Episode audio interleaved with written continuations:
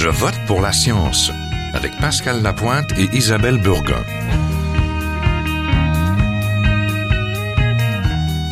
Bonjour, j'espère que vous portez bien. Au mois d'août dernier se tenait un congrès international organisé à Québec en collaboration avec l'Association médicale du Québec. Il portait sur la prévention du surdiagnostic. Le surdiagnostic rassemble des prescriptions et des examens inutiles dont le patient n'a pas vraiment besoin. C'est la recherche excessive de la maladie. Et on a quelques exemples avec les tests de résonance magnétique pour les maux de dos simples ou les tests PAP systématiques dans les cabinets de gynécologie ou encore les bilans de santé annuels sans aucun problème suspecté. Cette multiplication d'examens sans motif occasionne du sous-traitement car ils risquent de ne plus être disponibles pour ceux qui les nécessitent vraiment. Cela entraîne aussi un problème de surmédicalisation. La consommation de trop de pilules peut aussi entraîner d'autres pathologies. Selon les études compilées par l'Institut pour l'amélioration des soins de santé, entre 17 et 30% des interventions produites aux États-Unis seraient inutiles et évitables. Effet pervers de la médecine occidentale, le surdiagnostic soulève de nombreuses questions. Comment se prévenir d'en faire trop pour les malades sans négliger les soins? Comment peut-on évaluer financièrement le coût du surdiagnostic? Cela ramène aussi dans l'équation le financement public des soins et la nécessité de dépenser avec justesse l'enveloppe budgétaire versée à la santé. Mais surtout, cela nous rappelle qu'en faire trop, ce n'est pas toujours pour le mieux de notre santé.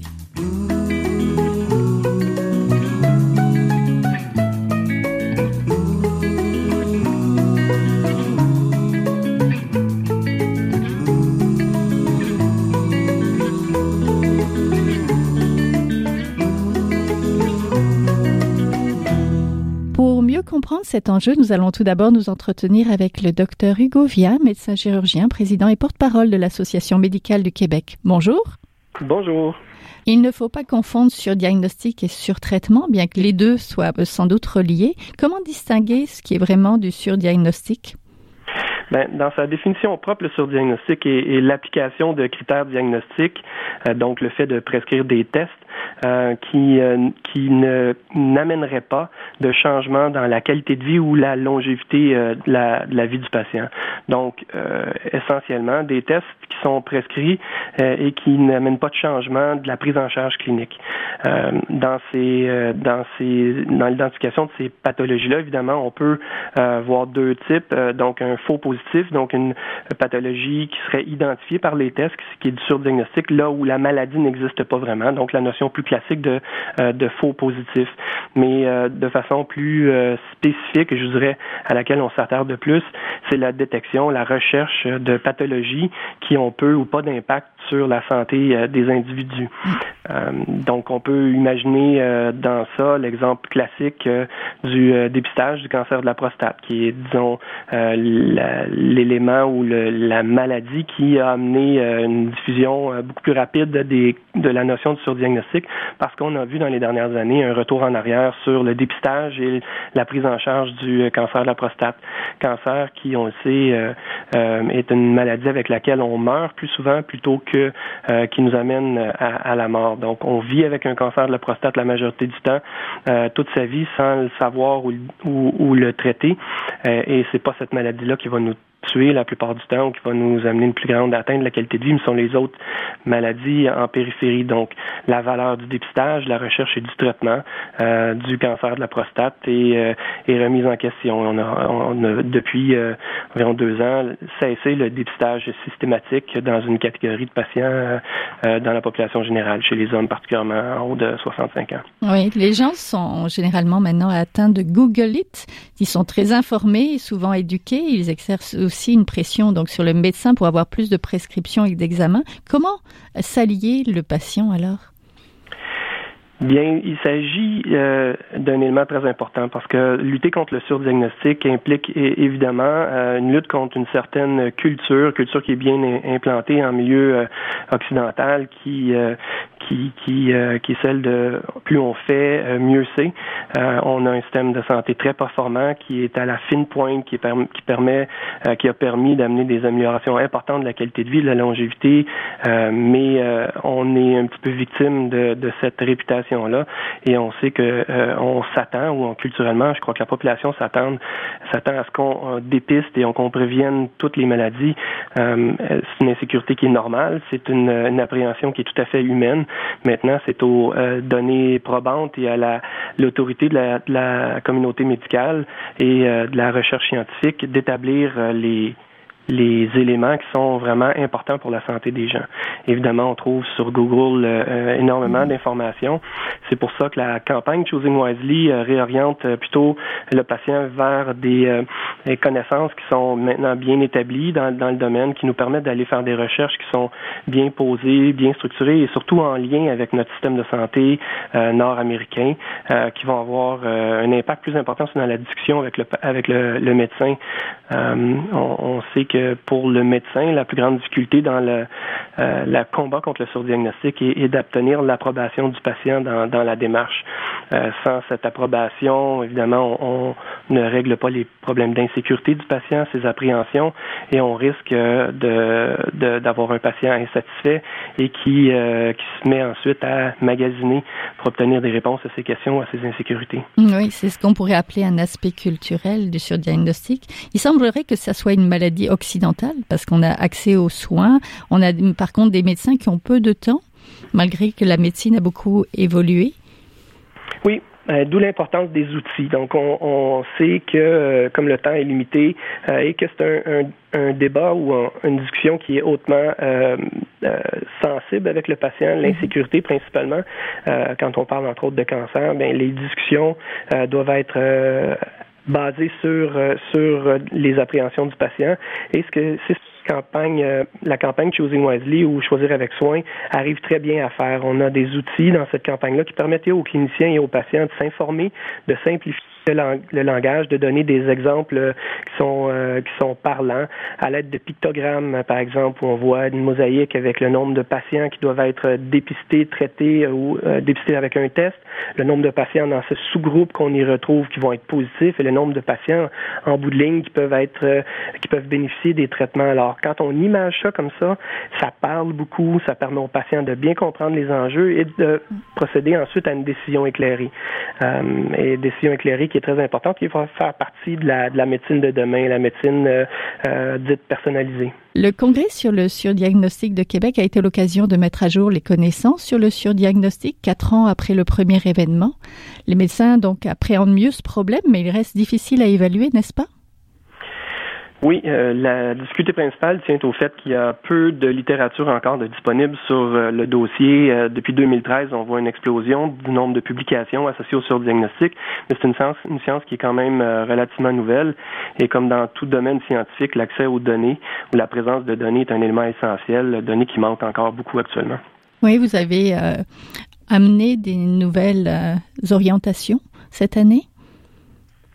Bien oui, le, congrès, qui est un congrès euh, organisé par l'Université d'Oxford euh, en Angleterre, euh, se, passe de pays en pays. En fait, l'autre était cette année l'Association médicale du Québec, congrès qui s'est tenu en marge du 150e du congrès de l'Association médicale du Canada cette année. Et on, on, tenait pour l'événement québécois à euh, amener un, aspect plus clinique, plus euh, terrain euh, au congrès, qui est un congrès principalement d'universitaires, de scientifiques, de chercheurs de milieu universitaire. Donc, il y a eu en entente avec les gens d'Oxford cette année une tangente vers un aspect plus clinique et nous avons d'ailleurs rejoint une grande proportion, plus de 55 des des gens qui ont assisté au congrès cette année venaient du milieu clinique local canadien et québécois. Le Québec a tardé à prendre des mesures pour contrer ce problème de surdiagnostic, contrairement aux autres provinces. Est-ce que la suppression des frais accessoires a permis vraiment là de s'y attaquer?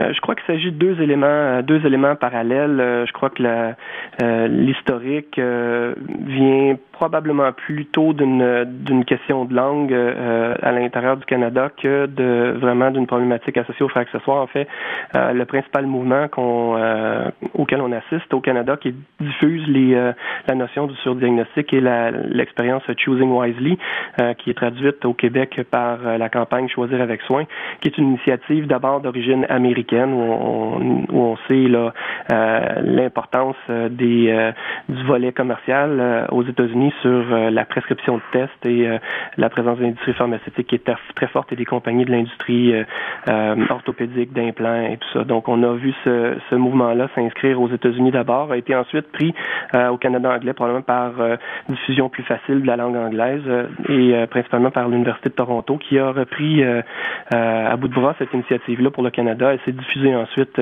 évidemment, en Ontario et ensuite sponsorisée par le fédéral et reprise par toutes les provinces. Effectivement, le Québec a été la dernière province à s'y euh, euh, à s'y inscrire. Euh, un élément de traduction principalement des outils et de la diffusion était à mon avis présent. ce que l'AMQ s'est attardé à faire, et donc pour pouvoir rendre disponible la, campagne au Québec. Oui, je vous remercie beaucoup. On était en compagnie du docteur Hugo Vien, médecin chirurgien, président et porte-parole de l'Association médicale du Québec. Donc, il y avait organisé, co-organisé ce congrès sur le surdiagnostic euh, cet été.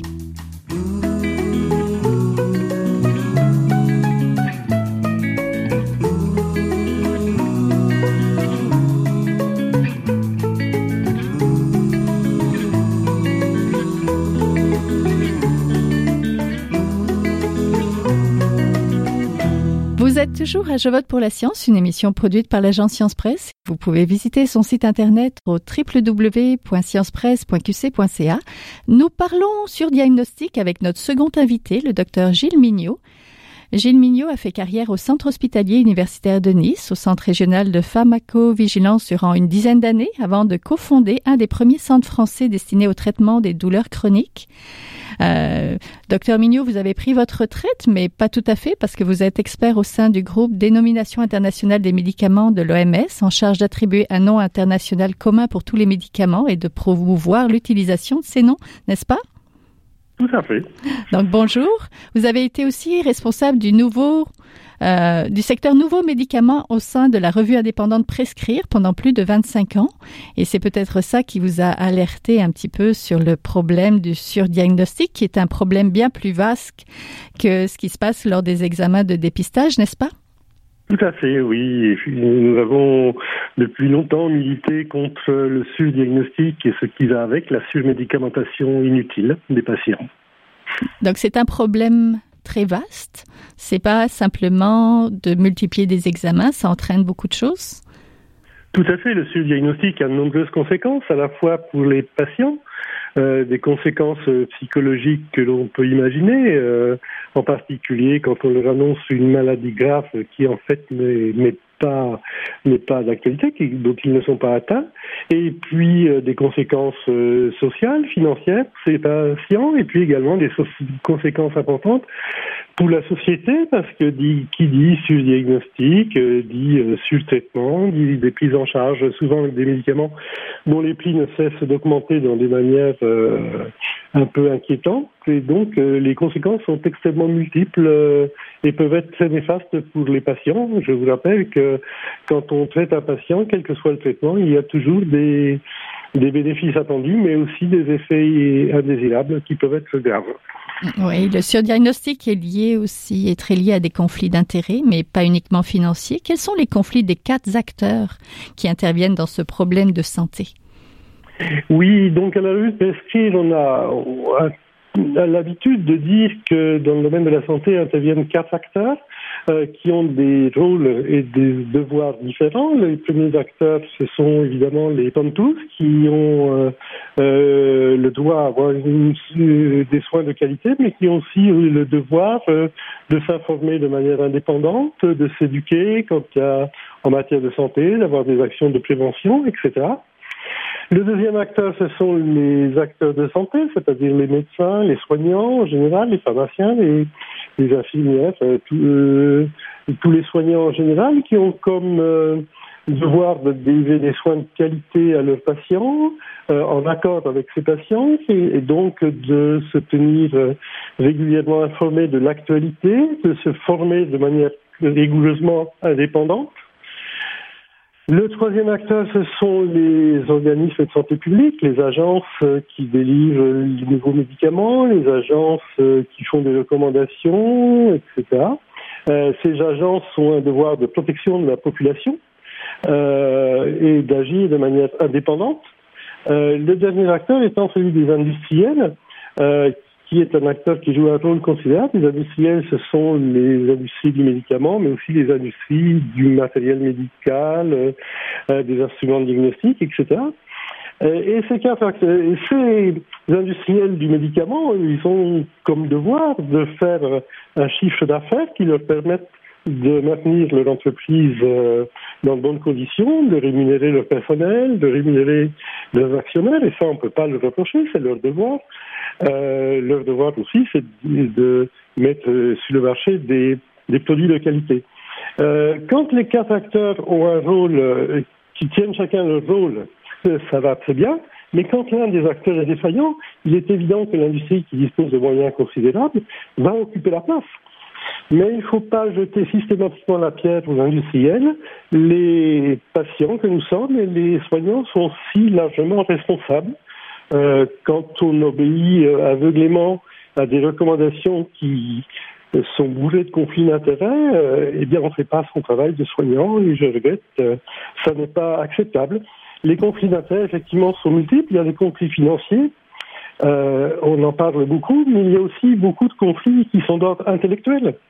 Il est évident que quand une agence euh, a délivré euh, une autorisation de mise sur le marché, quand une société de spécialistes a fait des recommandations pour recommander à une époque euh, l'argamanu de dépistage du cancer du sein, qu'on de nouvelles données qui disent que ce dépistage euh, systématique est à remettre en cause, parce que les données montrent qu'il n'y a pas de diminution de la mortalité, eh bien, il faut que ces sociétés savantes aient le courage de dire à la population, mais oui, euh, quand nous avons fait nos recommandations, je ne sais pas, en 2005 par exemple, nous les avons fait en l'état de la science, euh, euh consciencieusement. L'état de la science a, changé et maintenant, euh, il faut abandonner ces recommandations ou bien dire carrément parfois nous nous sommes trompés. Or, c'est très très difficile euh, pour une société savante de dire euh, nous nous sommes trompés. C'est aussi très très difficile euh, pour une agence du médicament dire écoutez, on a accordé, une autorisation de mise sur le marché pour un nouveau médicament, on ne s'est pas assez méfié des effets indésirables ou bien ils n'étaient pas assez connus et euh, on n'en a pas tenu compte, on n'a pas été assez précautionneux. Maintenant apparaissent des effets indésirables. Eh bien, il faut tirer ce médicament du marché. C'est très difficile pour elle aussi de dire nous nous sommes trompés, il faut faire machine arrière. Oui. Donc il faut penser à tous ces conflits intellectuels qui jouent un rôle extrêmement important. Dans le problème, hein. le surdiagnostic, c'est aussi le reflet d'une évolution de notre société. Nous avons vu ces dernières années apparaître des pseudo-pathologies. Expliquez-nous ça. Oui, c'est un vaste phénomène social. Effectivement, dans les années, disons jusqu'aux années 1980, le problème de la médecine était soigner des patients, des patients malades. Et maintenant, nous sommes entrés dans une société qu'on pourrait appeler du corps performant. La société demande à la médecine euh, d'entretenir euh, des corps jeunes, bien portants, euh, sportifs et performants. Et cette obligation de la performance qui est socialement imposée conduit à beaucoup d'erreurs, à beaucoup de surdiagnostics. On n'admet plus le vieillissement physiologique. On n'admet plus euh, tous les petits tracas entre guillemets de la vie. Et c'est comme ça qu'on invente des pseudo-pathologies. Euh, et, et, dans le domaine psychiatrique que je connais bien, c'est extrêmement facile. On a vu apparaître des médicaments pour traiter euh, tous les symptômes de la ménopause. Alors que la ménopause, je suis désolé, mais c'est un phénomène naturel. On voit même apparaître des médicaments pour traiter les troubles d'humeur euh, liés aux règles chez les femmes, les troubles de la libido chez l'homme et chez la femme, etc., etc. Donc on développe euh, tout un tas de pseudo-maladies parce qu'on veut que notre corps soit au maximum de ses possibilités, jeune et en bonne santé tout le temps en oubliant que la vie a un début et une fin. Oui. Est-ce que c'est pas aussi un peu la photo média ah, tout à fait, tout à fait. Les, les médias jouent un rôle extrêmement important euh, en matière de santé. Les, médias, les journalistes, euh, euh, pardonnez-moi de le dire un peu brutalement, il y, a, d'excellents journalistes dans le domaine de la santé, mais il y en a d'autres aussi qui ne font pas assez attention aux conflits d'intérêts. Que voulez-vous, quand vous êtes invité par une firme pharmaceutique à un congrès dans un endroit exotique euh, et que vous passez trois jours fantastiques à être courtisé par des, grands professeurs de médecine, etc., ben, en tentant, forcément, vous allez faire un papier plutôt favorable à ce qu'on vous a inculqué. Donc les, journalistes ont aussi une énorme responsabilité à être indépendants et à, vérifier les informations euh, d'où qu'elles leur proviennent. Oui, vous êtes aussi concerné par la surmédication, hein. c'est un corollaire du surdiagnostic, non On le comprend bien. Euh, c'est un corollaire du, du surdiagnostic. Euh, nos sociétés occidentales n'acceptant plus les moindres petits dérèglements de santé, on en aboutit à, tout traiter abusivement, à, traiter abusivement des, maladies qui guériraient toutes seules, comme par exemple le rhume euh, euh, et, bien d'autres pathologies bénignes qui guérissent toutes seules. On traite, et puis comme on traite, les gens font des effets indésirables. Euh, on donne des médicaments pour combattre les effets indésirables et on entre dans une euh, spirale infernale. Un, autre domaine, c'est celui du deuil. Moi, je suis très frappé, j'étais très frappé dans mes consultations de voir arriver des gens, euh, ils avaient perdu un être cher. Et bien sûr, quand on a perdu un être cher, on est triste, mais pour autant, on n'est pas déprimé et on n'a pas besoin d'un antidépresseur le deuil euh, normal, il y a des deuils pathologiques, bien entendu. Il ne faut pas non plus tout, tout nier, mais le deuil normal ne se traite pas par des médicaments en affublant les patients d'une étiquette de déprimé. le deuil normal se traite par la psychothérapie, par l'écoute empathique des, soignants. Mais évidemment, que faire parler d'écoute des patients, parler de psychothérapie, ça demande du temps et c'est tellement plus facile de prescrire un médicament. Euh, on a fait des enquêtes en France. Euh, et on a constaté qu'il s'écoulait moins d'une minute entre la plainte d'insomnie exprimée par un patient et la prescription d'un médicament pour dormir. Je guette, c'est de la médecine rapide, mais c'est pas de la médecine de qualité. oui, je vous remercie beaucoup, docteur euh, Mignot. On était en compagnie du docteur Gilles Mignot, qui est un expert français au sein du groupe Dénomination internationale des médicaments de l'OMS. Merci. Merci à vous et merci à votre émission.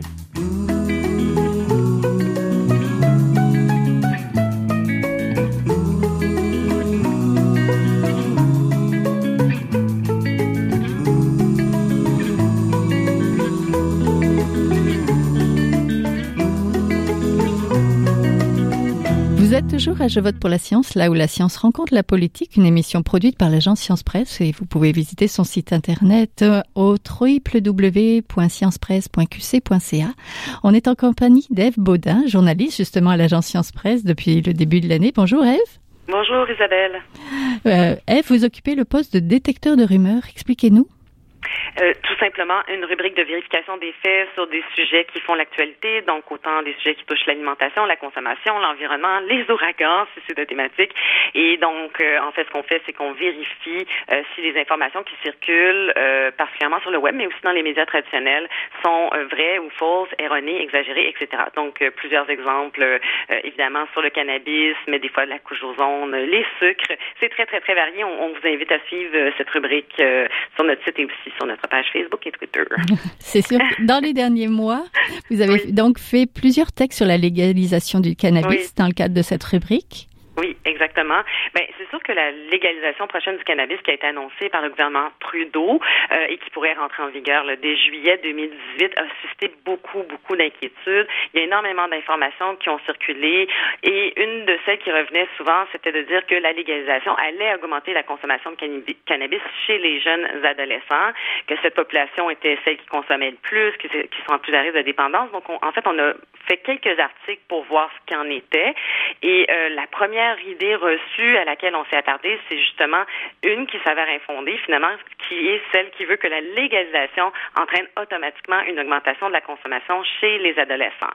Alors que selon les, les associations de santé publique qui se sont penchées donc sur la question et qui ont écrit même des mémoires à ce sujet-là, c'est vraiment un mythe. Donc, euh, par exemple, des, des exemples d'organisations de, de, santé publique qui, qui ont affirmé que c'était un, un, mythe, la direction de la santé publique de la ville de Montréal, l'Association publique euh, Québec, la SPQ, euh, eux, ce qu'ils ont fait, c'est qu'ils ont analysé des données disponibles pour les États américains qui ont légalisé le cannabis récréatif en 2012, donc l'État de Washington et de Colorado, et il n'y a pas eu d'augmentation de la consommation chez les adolescents, tout simplement. Il y a une très légère hausse chez les 18-25, mais pas chez les adolescents. Bref, ce qu'on conclut, c'est que que ce soit légal ou non, les adolescents vont fumer du cannabis le même, dans le même pourcentage. Donc, environ là, au Canada, 20% des adolescents euh, de 15 à 19 ans auraient fumé au cours des derniers mois. Et donc, avec la légalisation, ça devrait rester stable euh, si on se fie aux données américaines. Et c'est la raison pour laquelle les associations, la, PSVQ et la DSPVM et d'autres organisations de santé publique sont en faveur de la légalisation de l'usage du cannabis récréatif parce que eux ils considèrent que c'est une mesure sociale pour faciliter la lutte contre le trafic de cannabis mais aussi pour améliorer la prévention du risque chez les jeunes. Donc mais tout ça ça peut se faire qu'à une seule condition qu'il y ait euh, un encadrement législatif très serré qui soit mis en place dès le début. Parce que s'il n'y en a pas, si on fait une légalisation sans encadrement aucun, sans restriction, ben là, oui, ça pourrait entraîner une hausse de la consommation. C'est la raison pour laquelle ils militent pour vraiment un cadre serré. Donc, ça veut dire un âge, euh, un, âge limite pour accéder à la drogue, aucune publicité, euh, que ce soit sur les réseaux sociaux, la télé, la radio, l'affichage. On ne devrait pas faire la promotion du cannabis récréatif. Il faut aussi éviter que ce soit des lieux de vente qui soient déréglementés, avec un personnel qui ne soit pas formé. Éviter aussi de rendre les produits très attrayants pour les jeunes, euh, parce que tout ce qui banalise, normalise, euh, promeut la consommation de cannabis, oui, là, ça pourrait entraîner une augmentation de la consommation. Et c'est la raison, encore une fois, pour laquelle les organismes de santé publique disent il faut une légalisation, mais avec beaucoup, beaucoup de restrictions et des balises. Donc, euh, les balises, j'ai donné certains exemples, euh, l'âge légal, les lieux de vente, etc. Euh, et aussi faire de la recherche sur le cannabis. Pour l'instant, c'était pas facile de faire euh, des études sur le cannabis puisque c'était une substance illégale et on souhaite qu'une partie de l'argent soit réinvestie puisqu'on pourra à ce moment-là faire une meilleure prévention auprès des jeunes. Oui, merci. Merci Eve. C'était notre détectrice de rumeurs de l'agence Science Presse. Merci. On va vous lire Merci Isabelle. C'est tout pour cette semaine. Je vote pour la science. C'est une production de l'agence Science Presse avec Radio VM. Au micro Isabelle Burguin. À la régie Daniel Fortin. Vous pouvez réécouter cette émission à l'antenne de Radio VM ou encore en podcast sur le site de l'agence Science Presse et toujours nous suivre sur vos réseaux sociaux préférés. À la semaine prochaine. Jin Hua est un chercheur typique de ceux pour qui les progrès de la bioinformatique ont préséance sur le sens biologique et pour qui la grosse science constitue la seule logique. On y parle de génome, de transcriptome et de spliceosome, de traductome, de protéome et de foldéome, de kinome, de protéasome, mais pas du glaucome de Guillaume, de signalosome vers les lysosomes, ah, et puis Des milliers de candidats qui montent et qui descendent en fonction du stimulus duquel ils dépendent. Pendant